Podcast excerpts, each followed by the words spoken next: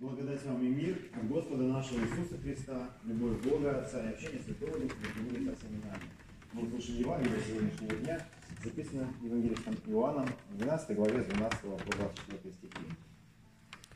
На другой день множество народа, пришедшего на праздник, услышав, что Иисус идет в Иерусалим, взяли пальмовые ветви, вышли навстречу ему и восклицали. «Осанна! Благословен грядущий во имя Господня, Царь Израиля!» Иисус же, найдя молодого осла, сел на него, как написано. «Не бойся, черь Сиона, все царь твой грядет, сидя на молодом осле». Ученики его сперва не поняли этого, но когда прославился Иисус, тогда вспомнили, что так было о нем написано, и это сделали ему. Народ, бывший с ним прежде, свидетельствовал, что он вызвал из гроба Лазаря и воскресил его из мертвых. Потому и встретил его народ, ибо слышал, что он сотворил это чудо. Фарисеи же говорили между собой, видите ли, что э, не успеваете ничего, ведь мир идет за, весь мир идет за ним. Из пришедших на поклонение в праздник были некоторые эллины. Они подошли к Филиппу, который был из э, Вифсаиды Галилейской, и спросили его, говоря, «Господин, нам хочется видеть Иисуса». Филипп идет и говорит о том Андрею, и потом Андрей и Филипп сказывают о том Иисусу. Иисус же сказал им в ответ, «Пришел час прославиться Сыну Человеческому. Истинно, истинно говорю вам, если пшеничное зерно, пав в землю, не умрет, то останется одно, а если умрет, то принесет много плода. Аминь. Это Святое Евангелие. Слава тебе, Христос. Присаживайтесь, пожалуйста. Дорогие братья и сестры, как было сказано, действительно, сегодня Пальмовое воскресенье, а, праздник, когда мы вспоминаем торжественный вход Господень в Иерусалим. Конечно, мы всегда держим в уме, что за этим входом, что последует дальше, и те события, которые развернутся дальше, потому что и дальше в нашем литургическом календаре стоит время, которое называется Страстная неделя. Время, когда мы вспоминаем о страстях Христовых. И этот путь торжественный, а, путь, э, в котором приветствует Христа как царя, это путь на Голгофу. Сегодня мы празднуем Пальмовое воскресенье, уже через неделю мы соберемся, чтобы праздновать воскресенье Христово. А в пятницу мы будем вспоминать тот э, крестный путь, который он прошел. А, но что за события мы празднуем?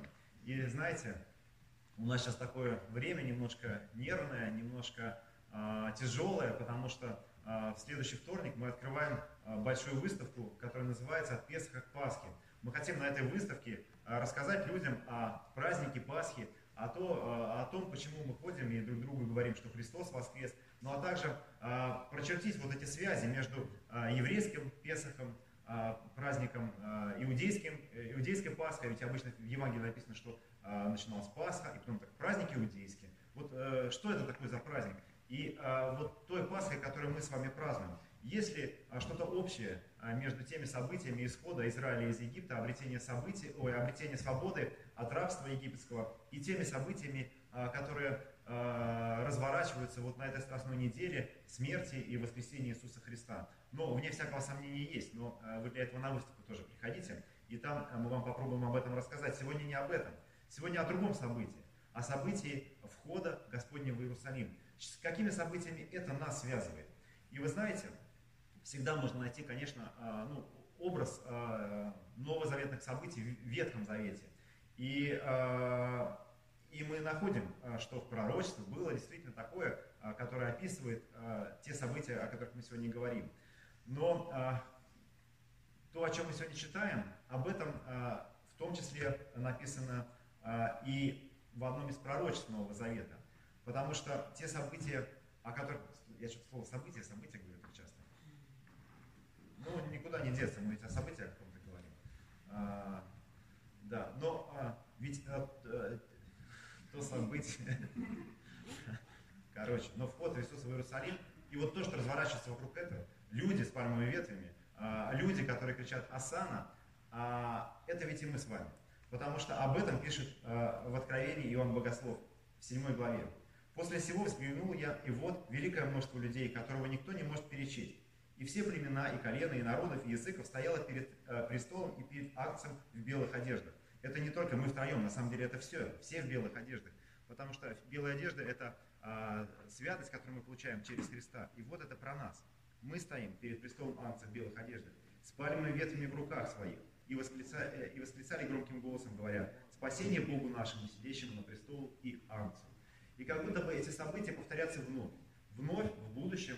И мы будем непосредственными участниками этим событиям. Эти события – это то богослужение, которое проходит на, небо, на небе, то богослужение, к которому мы присоединяемся сегодня через нашу литургию в том числе. И вот эта перспектива, которая указывается нам на то, что нас ждет. И это помогает нам прожить сегодняшнюю жизнь, а, быть э, верным в малом, потому что мы знаем, что над многим мы будем поставлены, как нам а, говорит а, сегодня Христос. Но не только это ценно. Ведь это э, то, о чем мы сегодня читаем, я теперь боюсь толкать слово события. Но эти события, они нас учат еще кое-чему важному. И можно вспомнить, что, конечно же, и постоянно это вспоминаю, знаете, что вот а, что Христос приходит, и вот эта толпа кричит «Асана», и вот будет пятница, и они будут кричать «Распни его», и это действительно так. Но если мы почитаем чуть дальше, а, ведь этим не заканчивается. А, этим есть продолжение. А продолжение такое, что Господь воскресает, Святой Дух сходит на апостолов в день Пятидесятницы, и Петр снова оказывается в Иерусалиме, и снова перед ним толпа. И он проповедует. И что спрашивает у него толпа? А что нам делать, мы же братья, спрашивает в этот раз толпа. И э, тогда к церкви присоединяется 3000 человек. И смотрите, как э, ну, народ колеблет. Сначала они кричат «Асана», потом «Распни его», а потом, как будто бы раскаиваясь, как будто бы разводя руки, спрашивают, а что нам делать, мы же братья? Ведь действительно то, о чем говорит Петр, а он говорит о том, что вы его распяли, это правда. И тогда Христос говорит, покайтесь и крестится каждый из вас, и получите дар Святого Духа. И так и происходит. И можно сказать, что а, вот э, то, что происходит, это действительно похоже на нас. Мы часто присоединяемся к различного рода массам, которые что-то уже скандируют. А вот э, есть такие люди, кто первый раз на богослужении? Первый раз на богослужении. А вы вставали, когда все вставали? А зачем вы это делали? Потому что все вставали. Ну, ну я не осуждаю, так это все правильно делать на самом деле. Но ведь э, так, так, ну, как бы так легко. Ну, все встали, я встал. Все кричат Асана, я кричу Асана. Все кричат распни его. Ну, наверное, надо кричать распни его. И все так делают. И нам это свойственно, тоже присоединяться к таким человеческим массам. Но что если рассматривать вот то, что происходит в Иерусалиме, и вообще весь Иерусалим, как одну человеческую душу? Ведь вот такое терзание, такое колебание, оно проходит и в нашей человеческой душе. И Иерусалим – это одна человеческая душа, которая сначала с радостью принимает а, Божье Слово, а, Слово о прощении грехов, а, о примирении с Богом, Слово о Божьей любви, как это приятно услышать. Но потом когда мы сталкиваемся с чем-то, нам становится оно невыносимо, неприятно, и мы ну, как бы от него отворачиваемся, как та толпа отвернулась от Христа. И так происходит с нами. А потом мы раскаиваемся, спрашиваем, что нам делать дальше. Это происходит постоянно с нами. Вот как тогда с Иерусалимом, так это жизнь одной человеческой души. И действительно, человек сам не знает, чего он хочет. И часто живет ну, такими сиюминутными заботами. И иногда порыв человеческого сердца сделать что-то доброе, и человек делает что-то доброе, а спустя какое-то время а, уже готов и не на самые добрые поступки. И почему так происходит? А, действительно, человек не способен увидеть а, более или менее далеких перспектив. И поэтому в этом сегодняшнем отрывке нам показывается та далекая перспектива, когда мы будем стоять уже все перед Христом. Но грех, он нам как бы затмевает вот, вот эту далекую перспективу и показывает какую-то сиюминутную радость, которая лишает нас чего-то важного.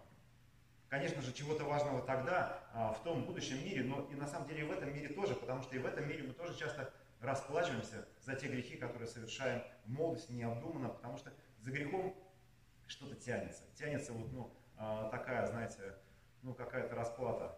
А, я, знаете, когда-то в молодости одному футбольному фанату грубое такое слово очень сказал, я не буду его повторять.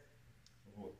Но после этого я несколько, несколько операций сделал, и зубы пришлось менять а, до сих пор. А прошло 20 лет, и думаешь, ну какую ты ну, ерунду там, в общем.